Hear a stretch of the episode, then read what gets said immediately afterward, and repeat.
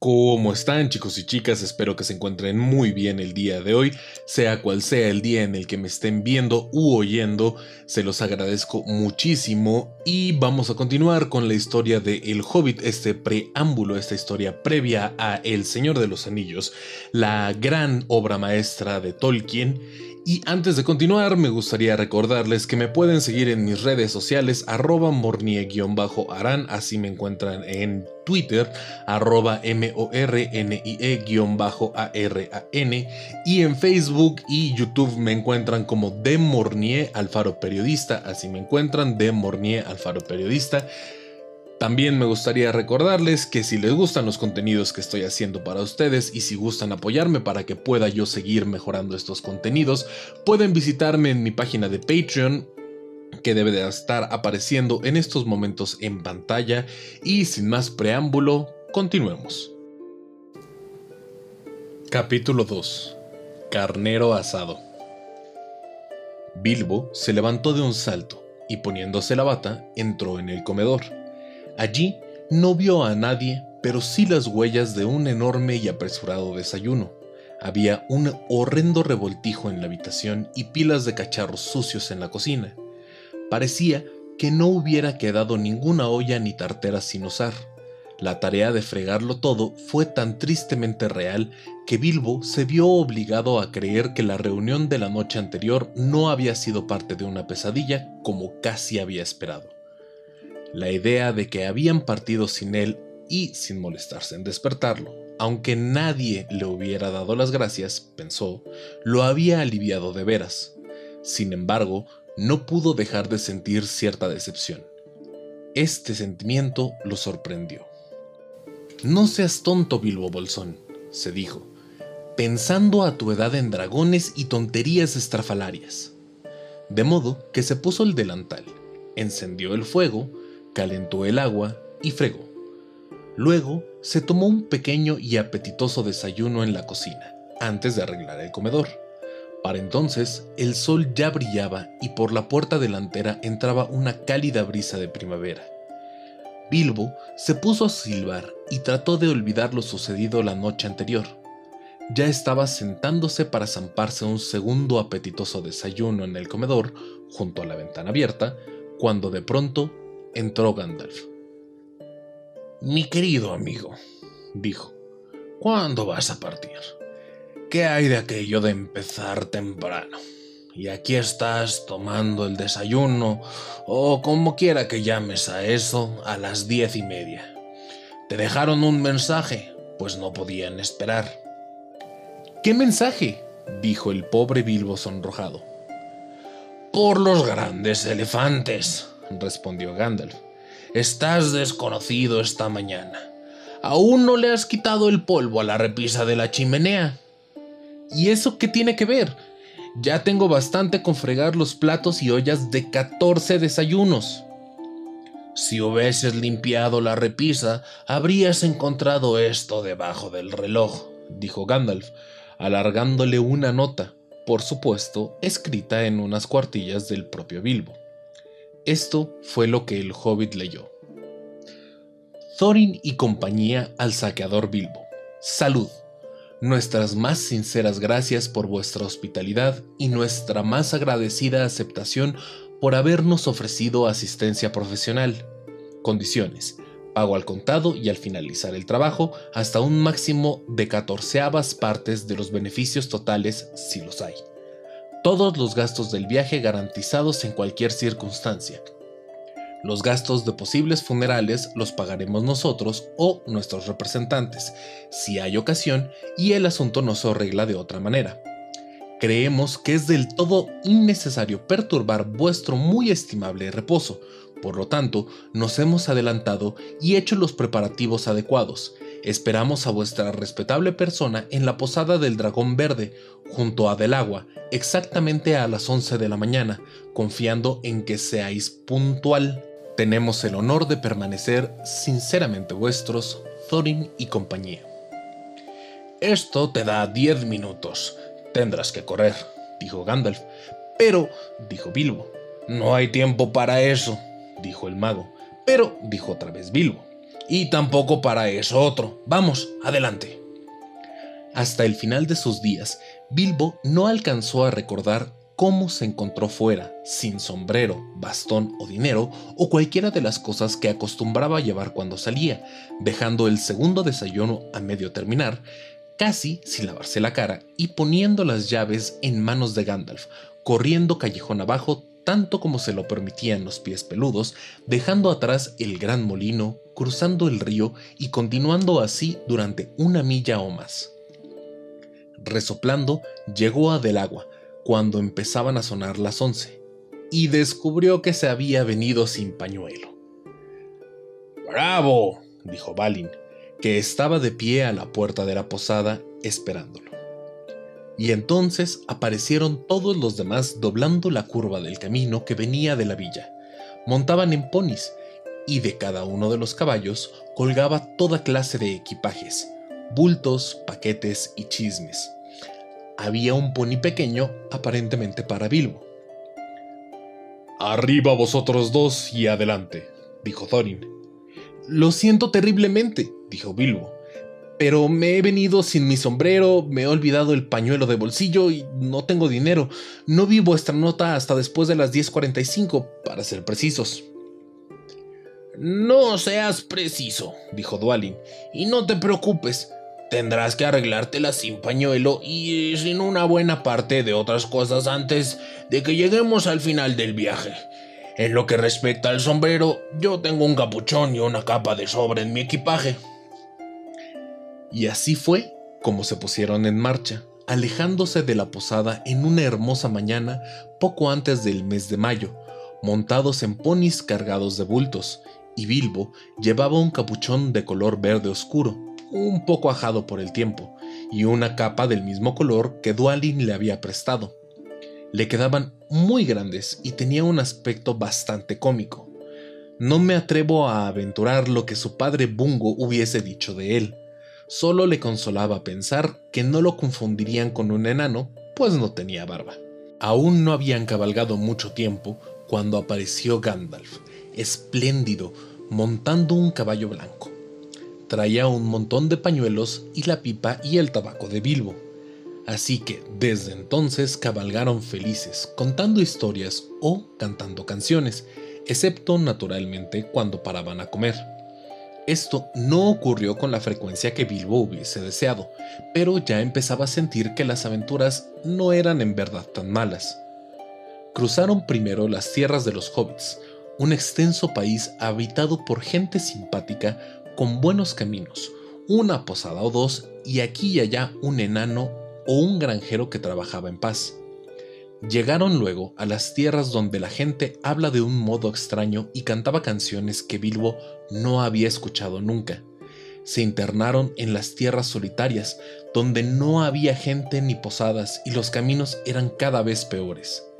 No mucho más adelante se alzaron unas colinas melancólicas oscurecidas por árboles, en algunas había viejos castillos, torvos de aspecto, como si hubiesen sido construidos por gente maldita.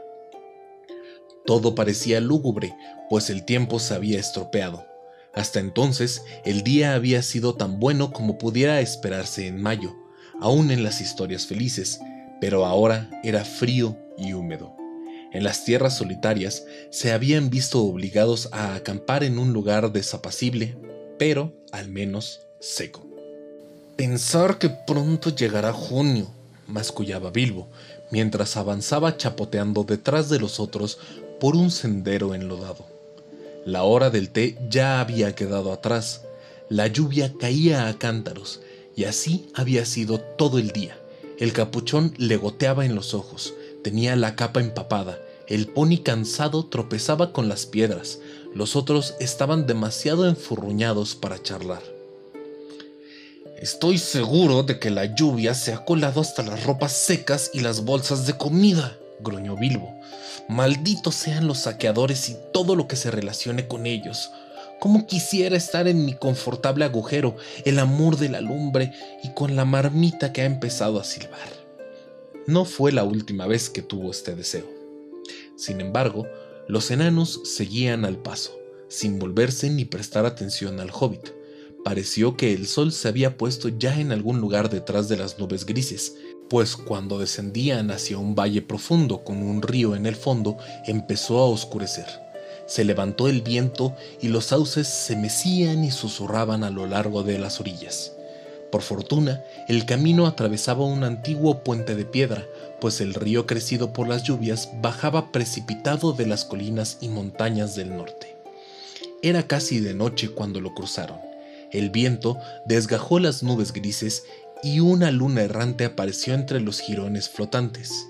Entonces se detuvieron y Thorin murmuró algo acerca de la cena y ¿dónde encontraremos un lugar seco para dormir? En ese momento cayeron en la cuenta de que faltaba Gandalf. Hasta entonces había hecho todo el camino con ellos, sin decir si participaba de la aventura o simplemente los acompañaba un rato. Había hablado, comido y reído como el que más, pero ahora simplemente no estaba allí. Vaga, justo en el momento en el que un mago nos sería más útil, suspiraron Dori y Nori, que compartían los puntos de vista del hobbit sobre la regularidad, cantidad y frecuencia de las comidas. Por fin decidieron que acamparían allí mismo.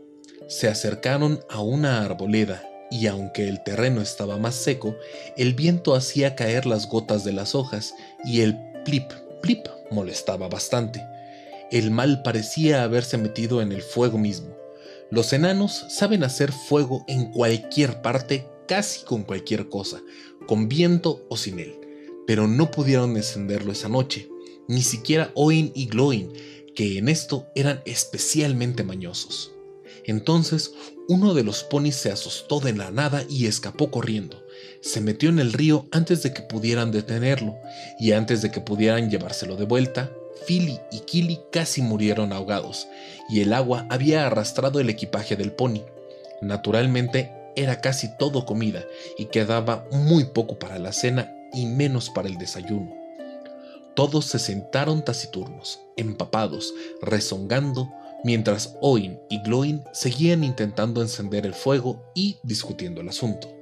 Bilbo reflexionaba tristemente que las aventuras no solo eran cabalgatas de pony bajo el sol de mayo cuando Balin, el oteador del grupo, exclamó de pronto: ¡Allá! ¡Hay una luz! Un poco apartada asomaba una colina con árboles, bastante espesos en algunos sitios. Fuera de la masa oscura de la arboleda, todos pudieron ver entonces el brillo de una luz, una luz rojiza, confortadora, como una fogata o antorchas parpadeantes. Luego de observar un rato, se enredaron en una discusión. Unos decían sí y otros decían no. Algunos opinaron que lo único que se podía hacer era ir y mirar, y cualquier cosa sería mejor que poca cena, menos desayuno y ropas mojadas toda la noche. Otros dijeron, ninguno de estos parajes es bien conocido y las montañas están demasiado cerca. Rara vez algún viajero se aventura ahora por estos lados. Los mapas antiguos ya no sirven, las cosas han empeorado mucho. Los caminos no están custodiados y aquí además han oído hablar del rey en contadas ocasiones y cuanto menos preguntas hagas, menos dificultades encontrarás. Alguno dijo, al fin y al cabo somos 14 otros, ¿dónde está Gandalf? Pregunta que fue repetida por todos. En ese momento, la lluvia empezó a caer más fuerte que nunca, y Oin y Gloin iniciaron una pelea. Esto puso las cosas en su sitio. Al fin y al cabo tenemos un saqueador entre nosotros, dijeron, y así echaron a andar, guiando a los ponis con toda la precaución debida y apropiada hacia la luz. Llegaron a la colina y pronto estuvieron en el bosque. Subieron la pendiente, pero no se veía ningún sendero adecuado que pudiera llevar a una casa o a una granja. Continuaron como pudieron, entre chasquidos, crujidos y susurros, y una buena cantidad de maldiciones y refunfuños, mientras avanzaban por la oscuridad cerrada del bosque. De súbito, la luz roja brilló, muy clara entre los árboles, no mucho más allá. Ahora le toca al saqueador, dijeron refiriéndose a Bilbo. Tienes que ir y averiguarlo todo de esa luz. ¿Para qué es y si las cosas parecen normales y en orden? dijo Thorin al hobbit. Ahora corre y vuelve rápido, si todo está bien. Si no, vuelve como puedas. Si no puedes, grita dos veces como lechuza de granero y una como lechuza de campo y haremos lo que podamos. Y allá tuvo que partir Bilbo, antes de poder explicarles que era tan incapaz de gritar como una lechuza como de volar igual que un murciélago. Pero, de todos modos, los hobbits saben moverse en silencio por el bosque, en completo silencio. Era una habilidad de las que se sentían orgullosos y Bilbo más de una vez había torcido la cara mientras cabalgaban, criticando ese estrépito propio de los enanos. Pero, y me imagino que ni vosotros ni yo hubiéramos advertido nada en una noche de ventisca, aunque la cabalgata hubiese pasado casi rozándonos. En cuanto a la sigilosa marcha de Bilbo hacia la luz roja, creo que no hubiera perturbado ni el bigote de una comadreja, de modo que llegó directamente al fuego, pues era un fuego, sin alarmar a nadie, y esto fue lo que vio. Había tres criaturas muy grandes sentadas alrededor de una hoguera de troncos de haya, y estaban asando un carnero espetado en largos asadores de madera y chupándose la salsa de los dedos. Había un olor delicioso en el aire. También había un barril de una buena bebida a mano, y bebían de unas jarras. Pero eran trolls. Trolls sin ninguna duda. Aún Bilbo, a pesar de su vida retirada, podía darse cuenta. Las grandes caras toscas, la estatura, el perfil de las piernas, por no hablar del lenguaje, que no era precisamente el que se oye en un salón de invitados.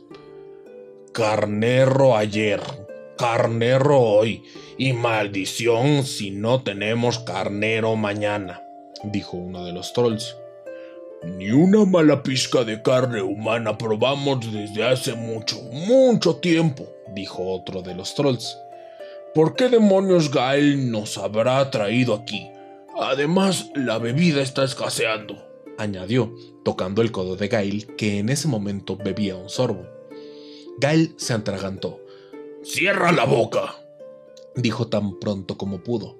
No puedes esperar que la gente se quede por aquí solo para que tú y Berto se la zampen. Habéis comido un pueblo y medio entre los dos desde que bajamos de las montañas. ¿Qué más queréis? Y esos tiempos han pasado. Y tendríais que haber dicho gracias, Gail, por este buen bocado de carnero gordo del valle. Arrancó un pedazo de la pierna del carnero que estaba asando y se limpió la boca con la manga. En efecto, me temo que los trolls se comportan siempre así, aun aquellos que solo tienen una cabeza.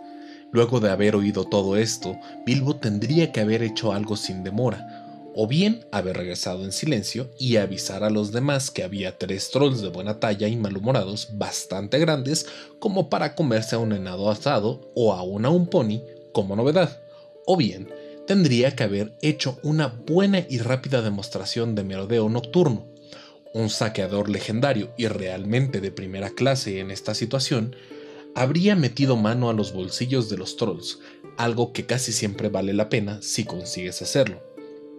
Habría sacado el carnero de los espetones, habría arrebatado la cerveza y se habría ido sin que nadie se enterase.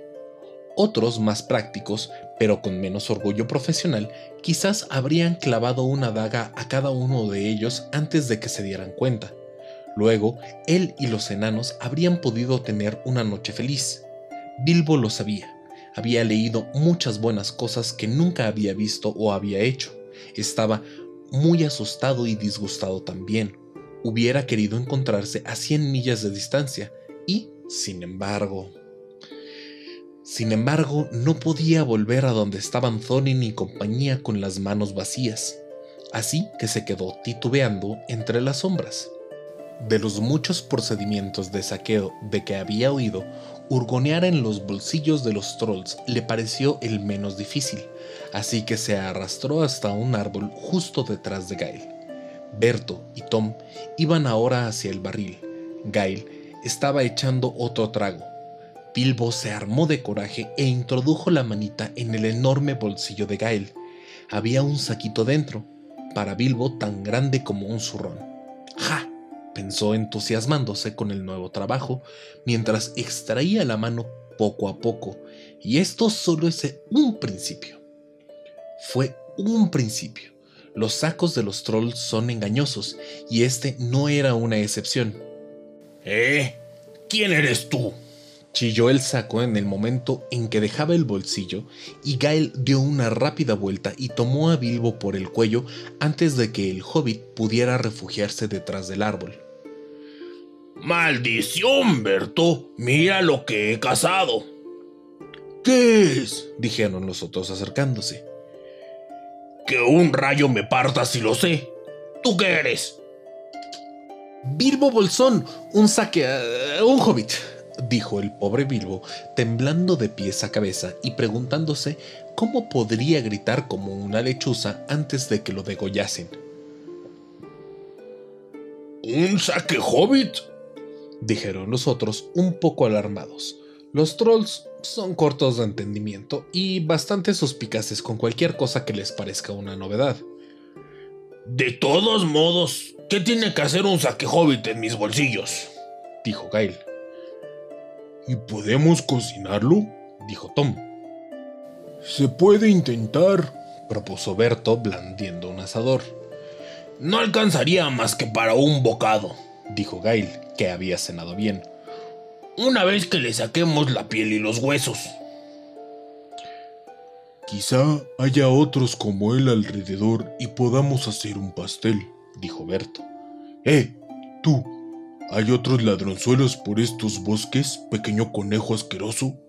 preguntó, mirando las extremidades peludas del hobbit y tomándolo por los dedos de los pies, lo levantó y sacudió.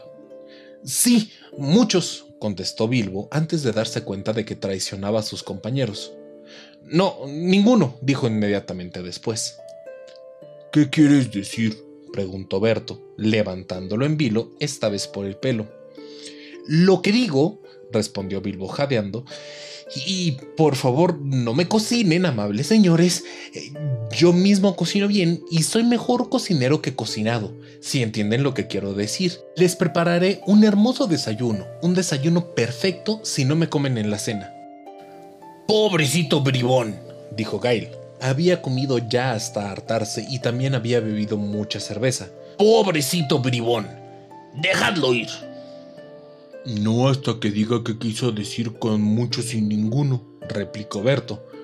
No quiero que me rebanen el cuello mientras duermo.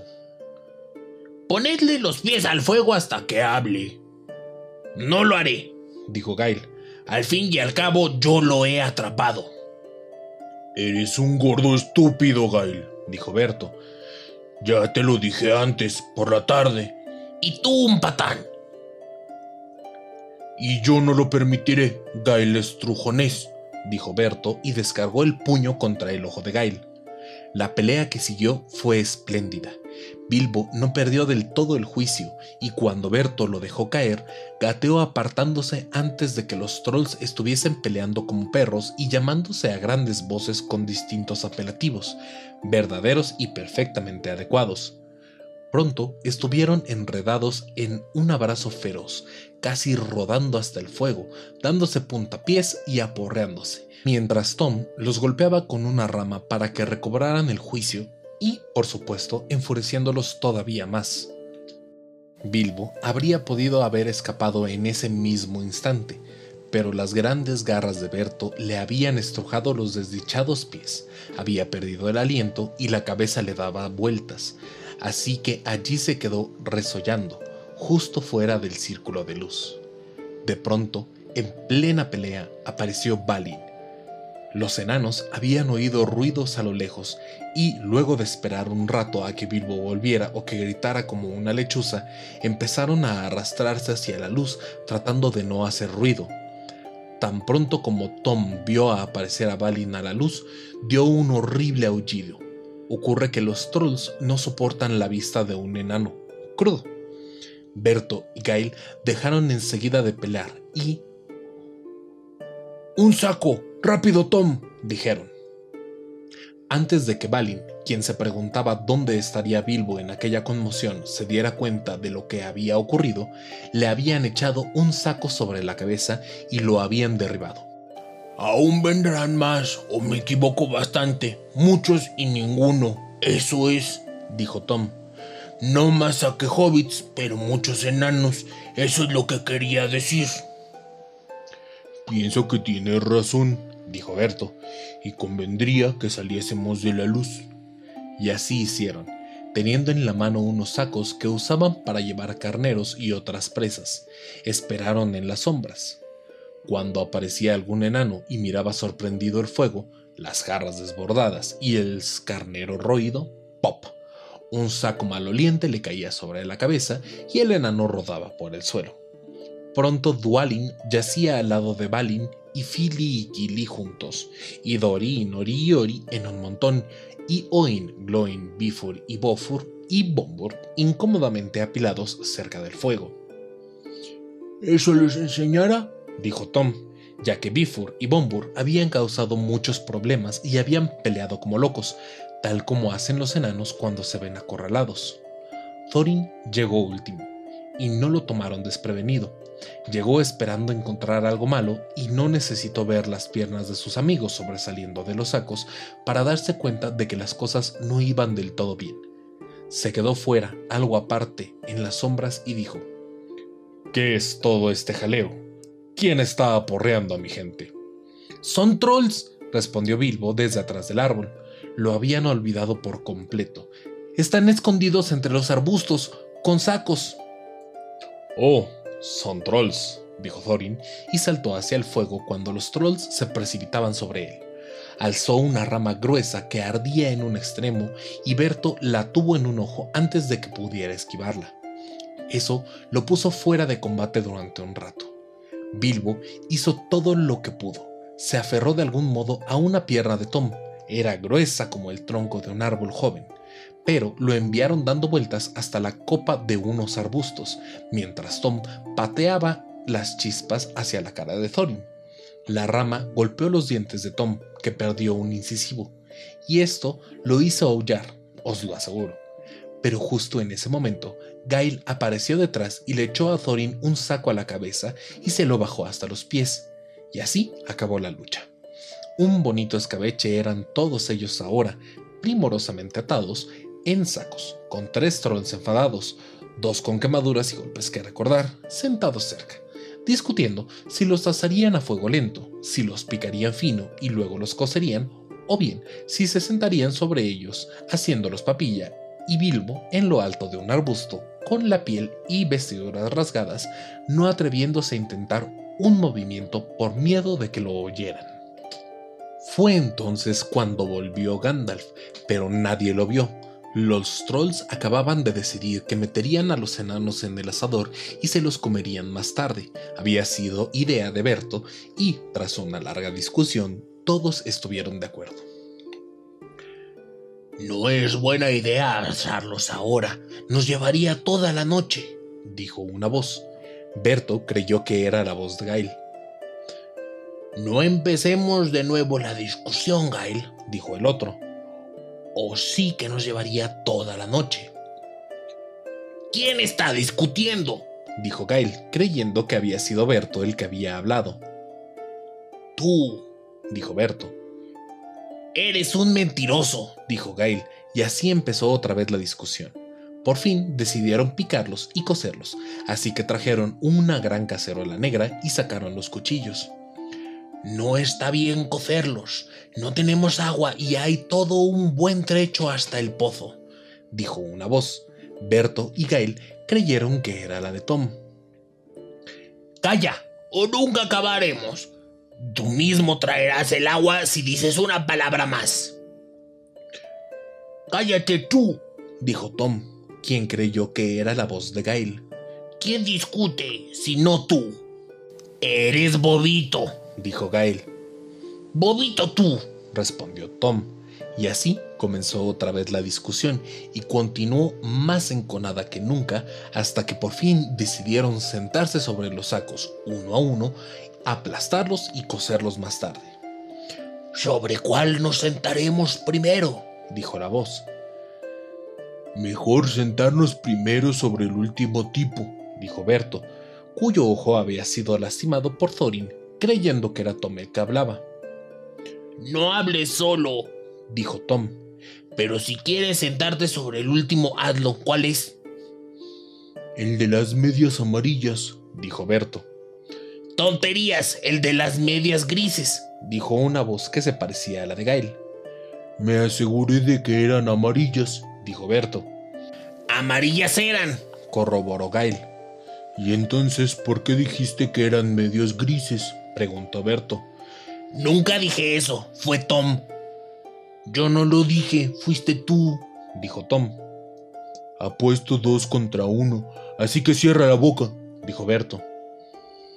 ¿Y a quién le estás hablando? preguntó Gail. Basta ya, dijeron Tom y Berto al mismo tiempo. La noche avanza y amanece temprano. Sigamos.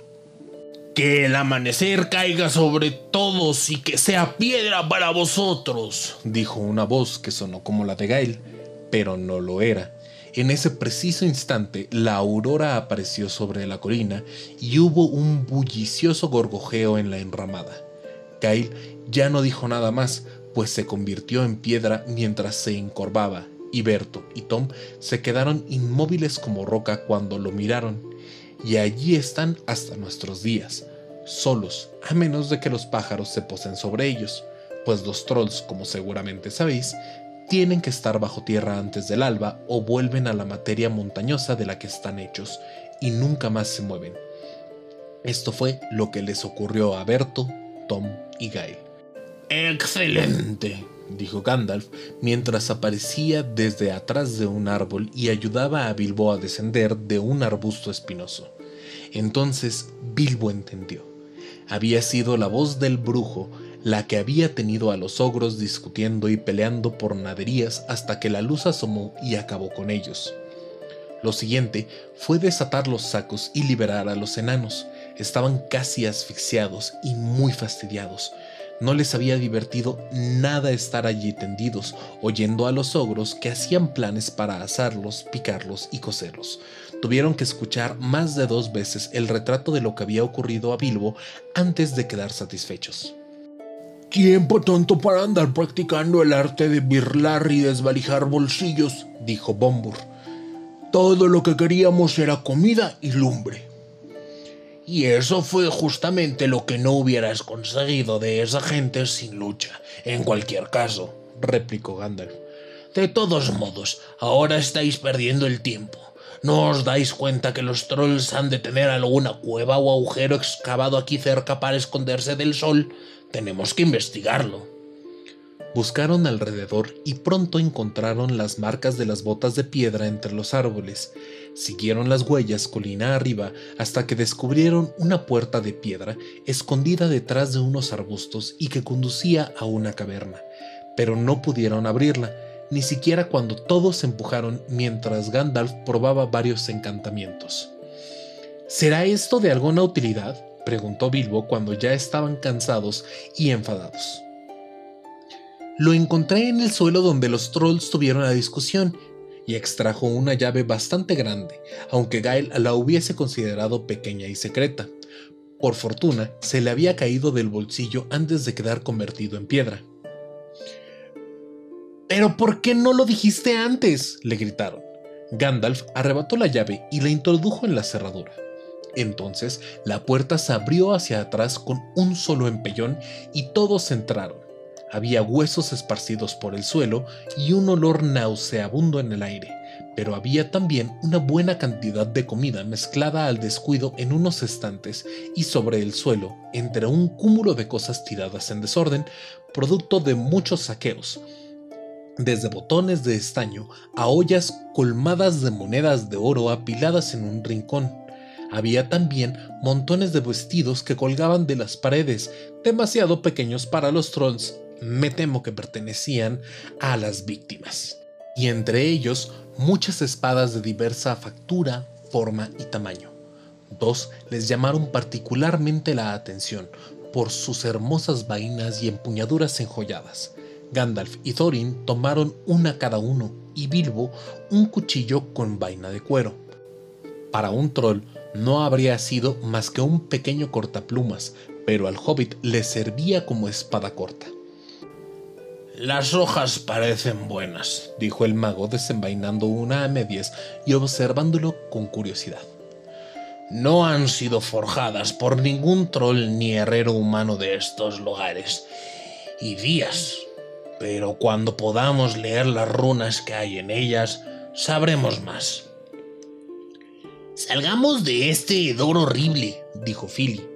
Y así sacaron las ollas de monedas y todos los alimentos que parecían limpios y adecuados para comer, así como un barril de cerveza del país todavía lleno. Sintieron ganas de desayunar y hambrientos como estaban, no hicieron ascos a lo que habían sacado de las despensas de los trolls.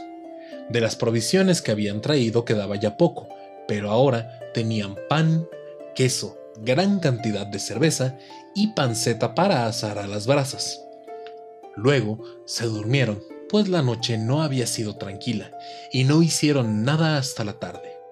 Entonces trajeron los ponis y se llevaron las ollas de oro y las enterraron con mucho secreto no lejos del sendero que bordeaba el río, echándoles numerosos encantamientos, por si alguna vez tenían oportunidad de regresar y recobrarlas. Enseguida volvieron a montar y trotaron otra vez por el camino hacia el este. ¿Dónde has ido, si puedo preguntártelo? dijo Thorin a Gandalf mientras cabalgaban. A mirar adelante, respondió Gandalf. ¿Y qué te hizo volver en el momento preciso? Mirar para atrás. De acuerdo, pero no podría ser más explícito. Me adelanté a explorar el camino pronto se hará peligroso y difícil. Deseaba también acrecentar nuestras reservas de alimentos.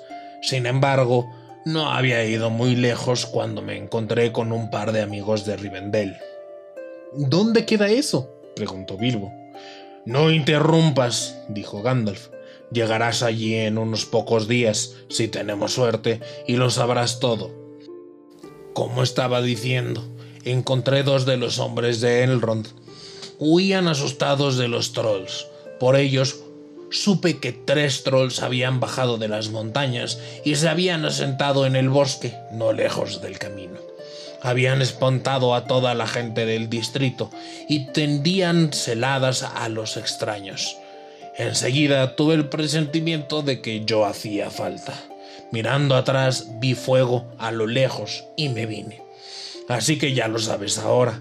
Por favor, Ten más cuidado la próxima vez, o no llegaremos a ninguna parte.